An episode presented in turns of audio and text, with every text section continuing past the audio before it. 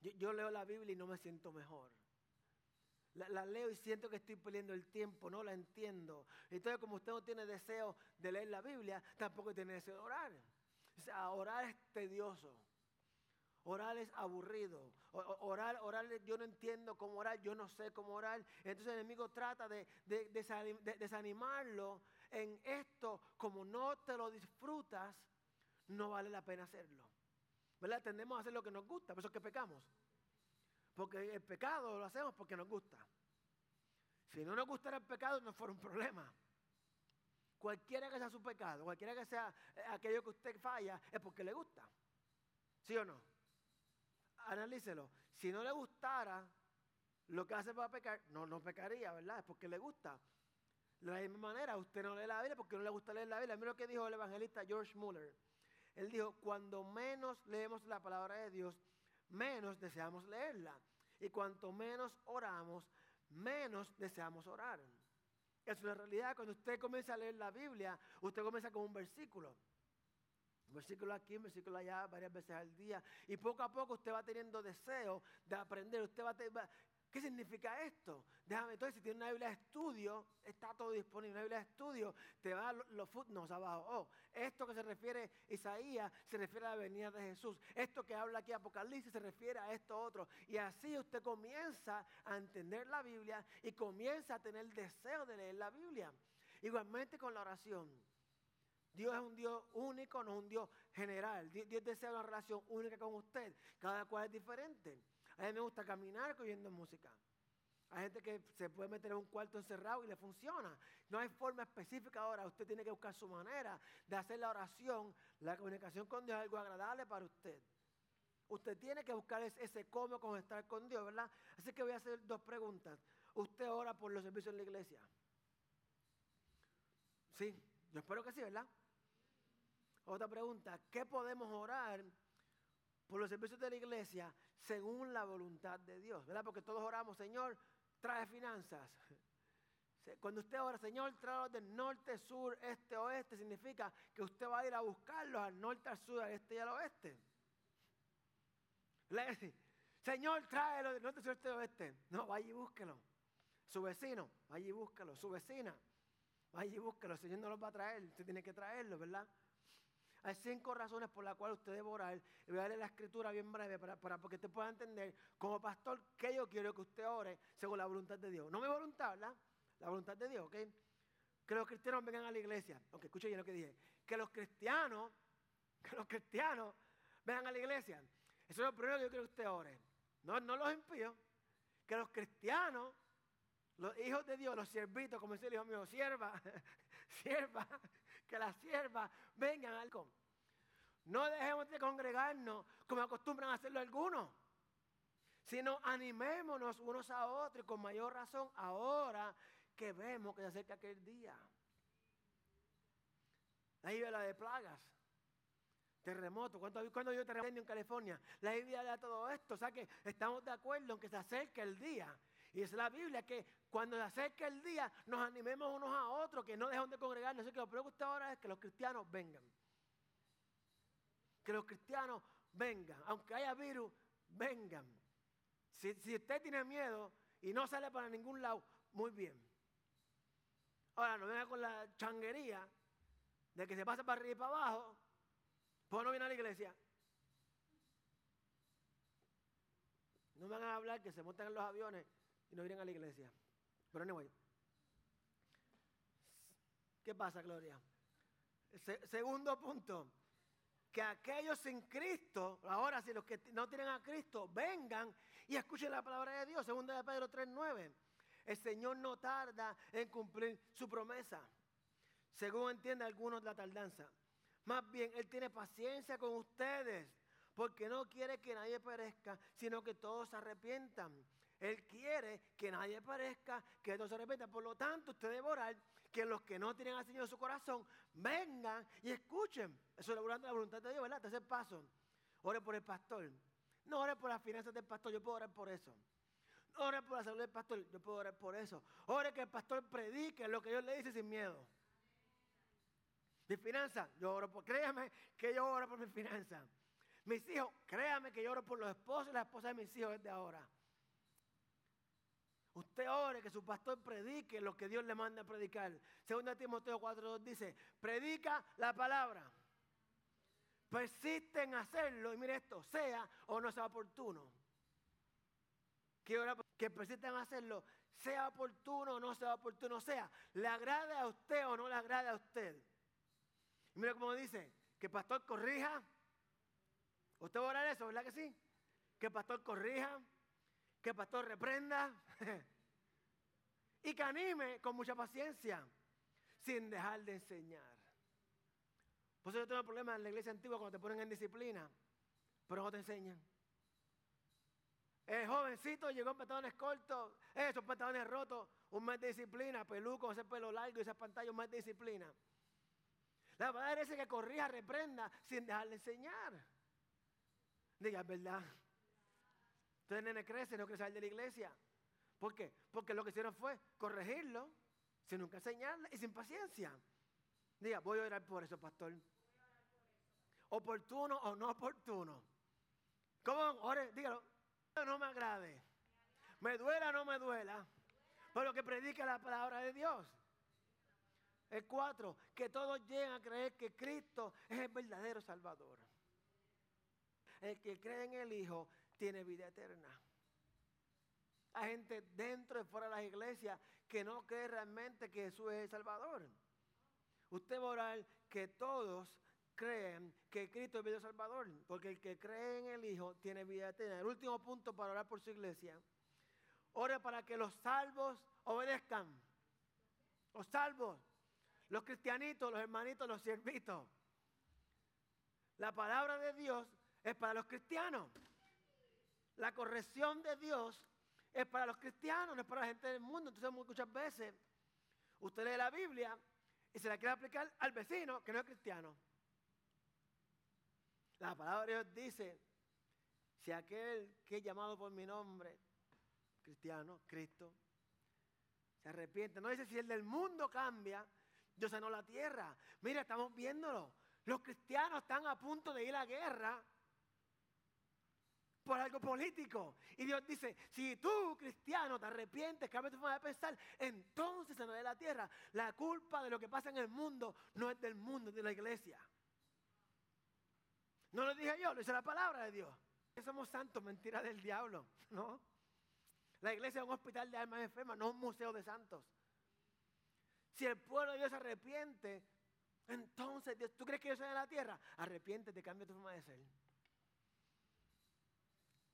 Pero ustedes ya oraron que yo predique la palabra de Dios oportuno o no sea oportuno. Quinto punto, ore para que los salvos obedezcan la enseñanza de la palabra de Santiago 1.22. No se contenten solo con escuchar la palabra. Pues así engañan al pastor. No. Así se engañan ustedes mismos. No se, no, no se conformen, no se contenten, no estén alegres con solamente sentarse aquí los domingos y escuchar la palabra y se va a su casa y se lo que le dé la gana.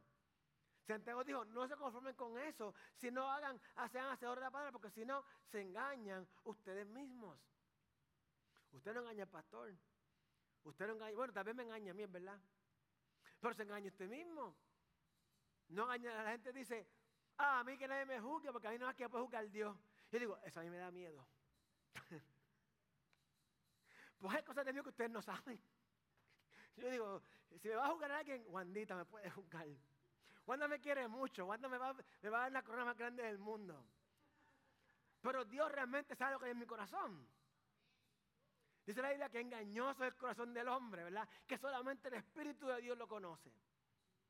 Pastor, nadie puede juzgarme más que Dios. Ok. No se contenten solo con escuchar la palabra, pues así se engañan ustedes mismos. Llévenla a la práctica.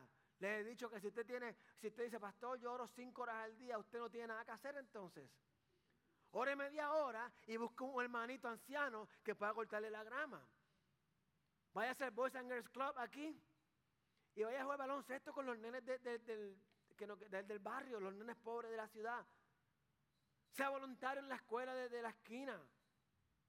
Pastor, hace mucho trabajo. Bueno, no tienes nada que hacer, porque si tú lees la Biblia cuatro horas al día, no tienes nada que hacer. Pastor, ¿hay que leer la Biblia? Sí. Pero también hay que ponerla en práctica. La Biblia dice que amemos, que demos. No, no, no que te encierre. Así que necesitamos pedir según la voluntad de Dios. Segundo paso, debemos buscar la voluntad de Dios.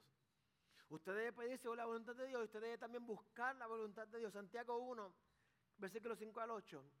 Si a alguno de ustedes le falta sabiduría, levante las dos manos. No es que estoy diciéndole bruto, no estoy diciéndole bruto ni burro, ¿ok? Entonces, si le falta sabiduría, a todos nos falta sabiduría, levante la mano, Lelani. A todos nos falta sabiduría, ¿ok? Pídasela a Dios y Él se la dará.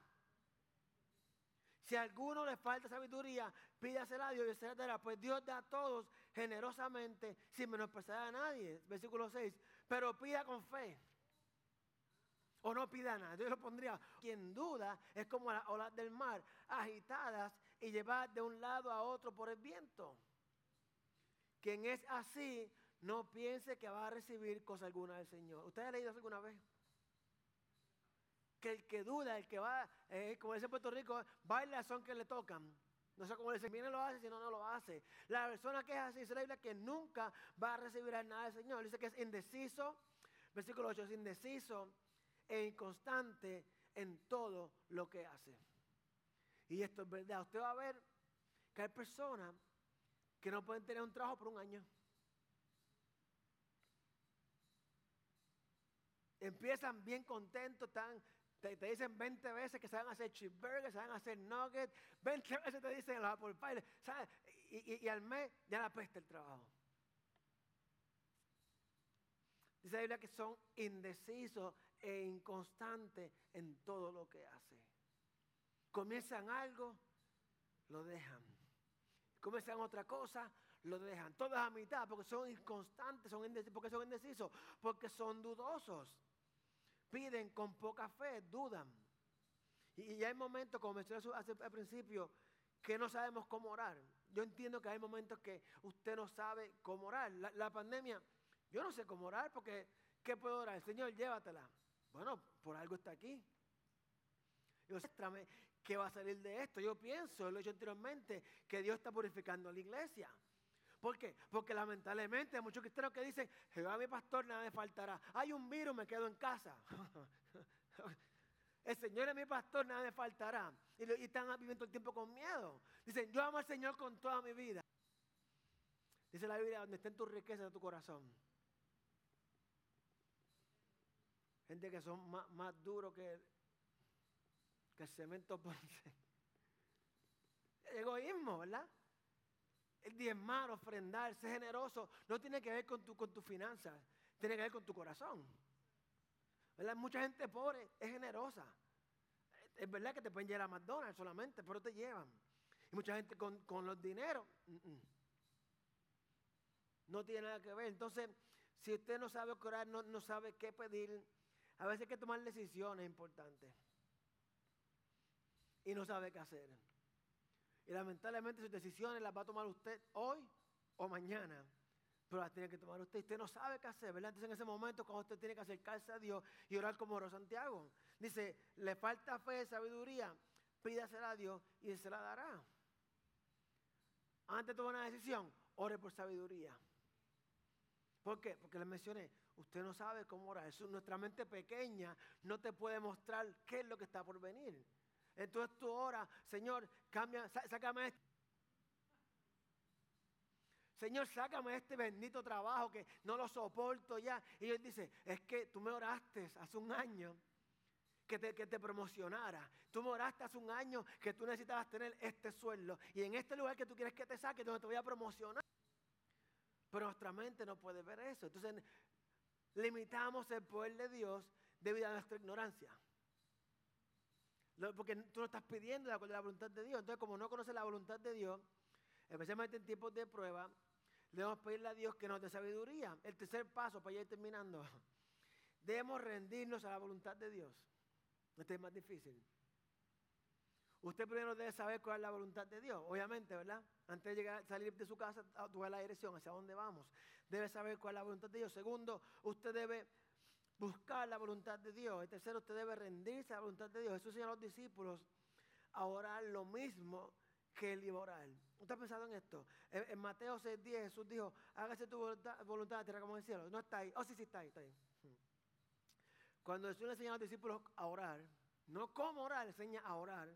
Él les dijo, oren así, hágase tu voluntad en la tierra como en el cielo, ¿verdad? Entonces, Lucas capítulo 22, versículo 42, este Jesús que está orando. En Mateo, Jesús está diciendo a los discípulos cómo orar, qué tienen que orar, ¿verdad? Hágase tu voluntad en el cielo, en la tierra como en el cielo. Ahora en Lucas, este Jesús orando, no me haga beber este trago amargo, pero no se cumpla mi voluntad, sino la tuya. Jesús va camino al matadero. Él, sabe que lo que le espera son azote, corona de espina, la cruz. Él lo sabía, ¿ok? Ese es su propósito divino. Y él ora, si es posible, pasa esta copa de mí. Si es posible que yo no tenga que hacer eso, pero, pero, que se haga tu voluntad, no la mía. Debemos rendirnos a la voluntad de Dios. Muchas veces oramos, Dios te habla, pero como no te gusta, sigue orando. Entonces yo lo comparo con esto. Usted ha conocido a personas que van donde ti, te piden un consejo. Primero usted pide consejo porque no sabe, no sabe solucionarlo, ¿verdad? Vamos a aceptar eso. Cuando usted pide un consejo, usted no sabe cómo arreglar el problema, ¿verdad que no? Va el psicólogo, mira, tengo este problema. El psicólogo te dice, haz esto. No, él no sabe nada. Va donde el otro, tengo este problema, haz esto. No. Y sigue de persona en persona hasta que encuentra a alguien que le dice lo que quiere escuchar. Y eso es lo que hace. El problema es que siempre termina yendo donde el primero. ¿Qué me dijiste que hiciera? Porque no ha funcionado. Que se haga tu voluntad no la mía. Señor, tengo este problema, haz esto. No hay otra solución. Por acá adorar tu voluntad, nuestro corazón, nuestra meta final debería ser pedir y hacer la voluntad de Dios. ¿Por qué? Porque es buena, agradable. Como cristianos, nuestra meta debería ser, si realmente amamos a Dios, si realmente, y esta es una pregunta importante, si realmente amamos a Dios y si realmente somos sus hijos, Solo vamos a querer pedir lo que sea realmente su voluntad. Este es el problema. Que decimos amamos al Señor, pero no queremos someternos a su voluntad. Eh, vivimos en un mundo que te dice, la vida es solamente una. Se vive una sola vez. Sí, en este lado de la eternidad. Tiene principio y final, pero hay una vida eterna. Entonces, si por, si por 30, usted sabe la historia de mi sobrino, por 19 años de placeres se va a ir una eternidad en el infierno, no vale la pena. No vale sacrificio, ¿verdad? Si realmente amamos a Dios, somos sus hijos, solamente queremos pedir que sea su voluntad. Así que por lo tanto, debemos estar dispuestos a que Dios te responda con un no. Hay veces que esto va a orar y usted siente el aire acondicionado, se cree que el Espíritu de Dios que te está, siento un frío, le separaron los pelos. No, no, es el aire acondicionado. Y usted dice, oré esto bien, bien. Una oración muy hermosa, pastor. Y Dios me dijo que no. Dios dirá que no a tus peticiones con tu voluntad es diferente a la de Él. Ahí está el problema. Si lo que tú estás pidiendo no se alinea con la palabra de Dios, Dios te va a decir que no. Si tú quieres tener más dinero para darte mejor vida, Dios te va a decir que no. Ah, si tú quieres tener más dinero, tú quieres ser bendecido para bendecir a otros, Dios te va a decir que sí. Pastor, ¿tiene algo malo tener dinero? Nada malo. Nada malo tener dinero. El problema es ser manejado por el dinero en vez de manejar el dinero. ¿Alguien entendió eso?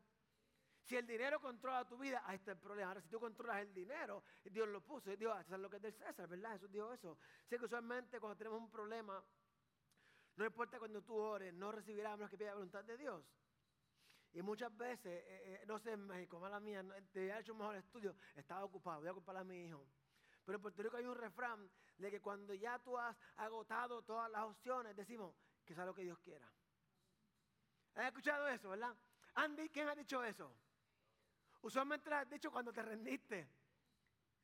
Cuando gastaste todo el dinero que todo el dinerazo que tenías, peleaste con todo el mundo. ¿Qué tal si al principio dice, Señor, que sea tu voluntad? Es verdad. Todo, pero es mi última opción.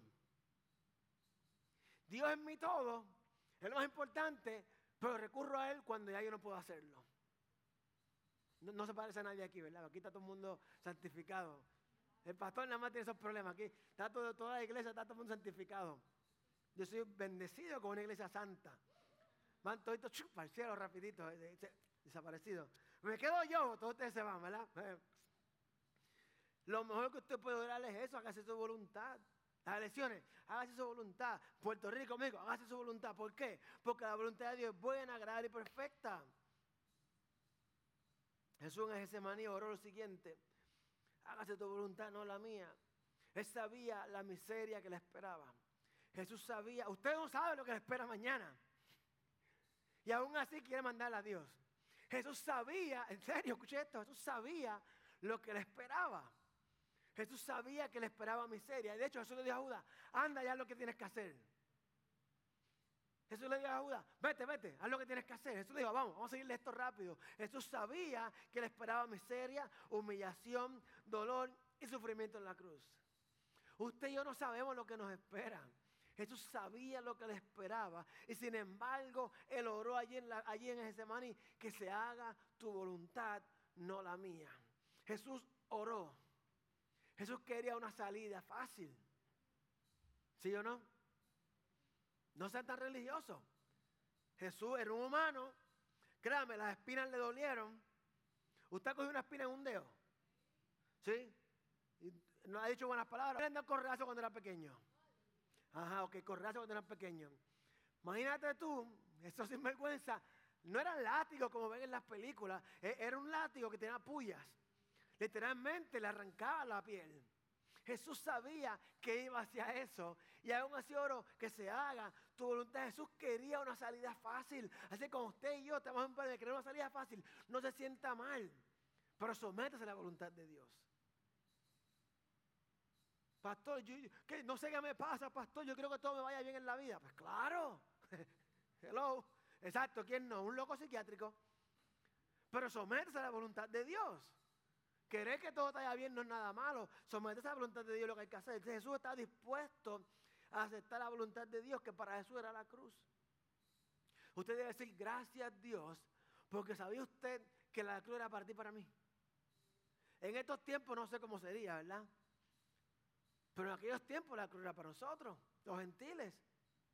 Y Él tomó la cruz por nosotros. Para Él era la cruz. Así que como estoy cerrando Alejandro, vamos a salir de aquí.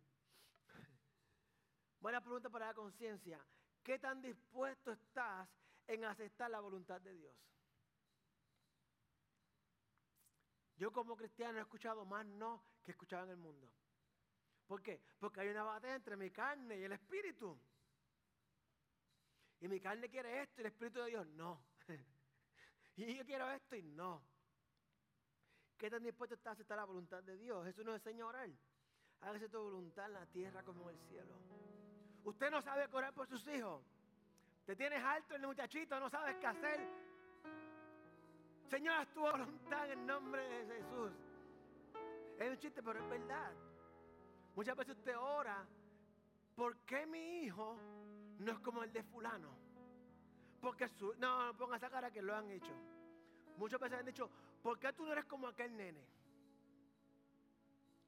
Ustedes no, ustedes Señor, gracias por mi congregación, que todos son santos. Yo quisiera que tú fueras como fulano. Que no, que no se mueve, se porta bien, que, que está todo contento. Entonces oramos a disparar sobre nuestros hijos. Comienza a hablar disparates. Señor, controla a este muchachito. Y ellos dicen, no, yo le di esa vida, le, di el deseo de, brincar, de correr, de que sea atrevido, porque el mundo que le espera es un mundo para atrevido. Y lo que yo puse en él, él tiene que ser atrevido. Deja de orar a tus hijos como tú quieres que sean y comienza a orar que sean como Dios quiere que sean. Jesús dijo, ahora sí, Padre, haga tu voluntad en, la tierra como en el cielo, ¿verdad? Haga tu voluntad en la tierra como en el cielo. Hay que preguntarnos, ¿Cómo se hace la voluntad de Dios en el cielo? ¿Alguien sabe esa pregunta? ¿Cómo se hace la voluntad de Dios en el cielo? Se hace sencillamente así. Se hace inmediatamente. Dios dijo, hágase la luz. Que se separen las aguas. Jesús ora a la tormenta. Cállate, se cayó. Cuando usted ora, Padre, que se haga tu voluntad en la tierra como en el cielo. Usted está diciendo, Señor, yo voy a hacer tu voluntad inmediatamente y completamente. No, no, voy a hacer lo que me gusta y no lo que no me gusta. La, la hermana está enferma. Los hijos bien en Puerto Rico, los hijos bien en México, la hermana está enferma. Alguien tiene que ir a bañarla. Señor, envía a alguien que la bañe. Mire, vaya usted y ayude a la hermana. Eso es lo que hacemos. Estoy orando por ti. ¿Por qué? Porque tienes este problema. Ayúdame. Ayúdame. Como cristiano te pregunto, ¿es ese tu deseo? Hacer la voluntad de Dios. Puedes simplemente tener una vida perfecta aquí en la tierra y que todo vaya bien, que el resto de la humanidad se la lleve el diablo después que tú estés bien. nuestra burbuja, mientras tú no toques mi, mi casa, que se fastidie el resto del mundo. Señor, que se haga tu voluntad en nuestra iglesia, en mi familia, en mi país, en mi trabajo, en mi vida. Señor, que se haga tu voluntad en mis relaciones personales. Sí, y pedirle perdón. ¿Por qué? Porque el Señor dijo que según te perdonas, serás perdonado. Hay gente que tú no tienes que llamarlo para pedir perdón porque son tóxicos. Hay gente que te hace, te hace el daño, pero me asegúrate que en tu corazón no haya rencor. Tú no perdonas para hacerle un bien a la otra persona. Tú perdonas para sanarte a ti mismo. Dios, nos ha dado una gran oportunidad a los cristianos. Una gran oportunidad que el mundo no tiene, ¿verdad? Dios nos ha dado el privilegio de poder orar por algo mejor de lo que usted puede imaginar. Cinco años atrás usted no se imaginaría donde Dios lo ha traído hoy. ¿Qué? Tres años, dos años atrás. Usted no se imaginaría usted no hay cosas que usted no podía orar. Y Dios tenía ese plan. Es un privilegio poder orar la voluntad de Dios. ¿Por qué? Porque usted no puede imaginarse lo que Dios quiere hacer en su vida. Con este versículo termino. 1 Corintios 2.9. Y llévese esto en su corazón. Ningún ojo ha visto, ningún oído ha escuchado, ninguna mente humana ha concebido lo que Dios ha preparado para quienes lo aman. No hay ojo que haya podido ver. Juan, hay cosas que Juan, eh, cuando escribió Apocalipsis, no podía entender.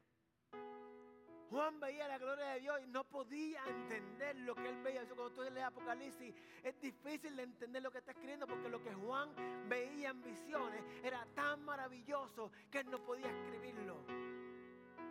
Usted ha visto una película bien, bien buena, bien buena, bien buena, bien está impresionado.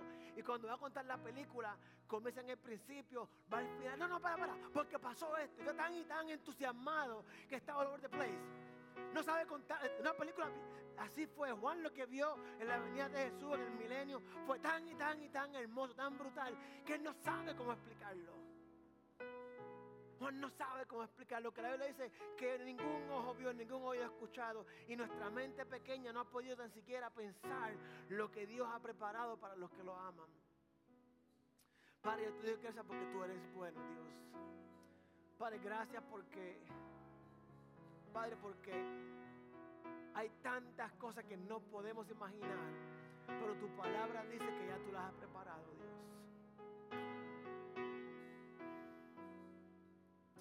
Si hay una, persona en este lugar que no haya... Eh, alguien que sepa que necesita a Dios en su vida, que, y no es un acto religioso, sino una realidad, alguien que diga, ¿sabes qué? Yo, yo quisiera darle una oportunidad a Jesús en mi vida. Yo quisiera que el Señor eh, cambie mi, corazón. Yo, he tratado de cambiar mi vida, he tratado de ser buena persona, he tratado de, pero no he podido. Yo quisiera que Jesús entre a mi vida, que el Espíritu entre a mi vida y me ayude en este caminar. Yo hacer una oración, si, si sea usted, haga esta oración en su mente. Y esto entre ustedes, Señor Padre, es Dios. Yo reconozco que estoy perdido. Reconozco que necesito un Salvador, Padre. Yo reconozco que Jesús es tu Hijo, nuestro único Salvador y Señor, Padre. Yo reconozco y acepto el perdón de mis pecados pagado por la sangre de Jesús derramada en la cruz. Hombre, en el libro de la vida y ayúdame, acompáñame día a día. Obra en mí de adentro hacia afuera, Señor para tu gloria y tu honra. No entiendo lo que sucederá, pero yo, Padre, yo necesito que tú camines conmigo. En Cristo Jesús, amén. Si toda esa oración, yo le doy la bienvenida, ya sea en su casa, eh, la bienvenida al, pueblo de Dios, a la familia de Dios. Sepa que no está solo, la iglesia es una comunidad para ayudarnos unos a otros. Eso es la iglesia. La iglesia no es un lugar donde nos entretenemos. La iglesia es un lugar donde venimos y juntos nos ayudamos, nos hacemos mejores. Si puede ponerse de pie, póngase de pie ante sus manos al cielo. Con esta bendición los despido. Le dice, Señor, los que están en Facebook, Dios les bendiga. Busca una iglesia y congréguese. Dice, Señor, te bendiga y te guarde. El Señor te mire con agrado y te, te extienda su amor. El Señor te muestre su favor y te conceda su paz. En el nombre de Jesús. Amén, amén. Esa Dios les bendiga. Miércoles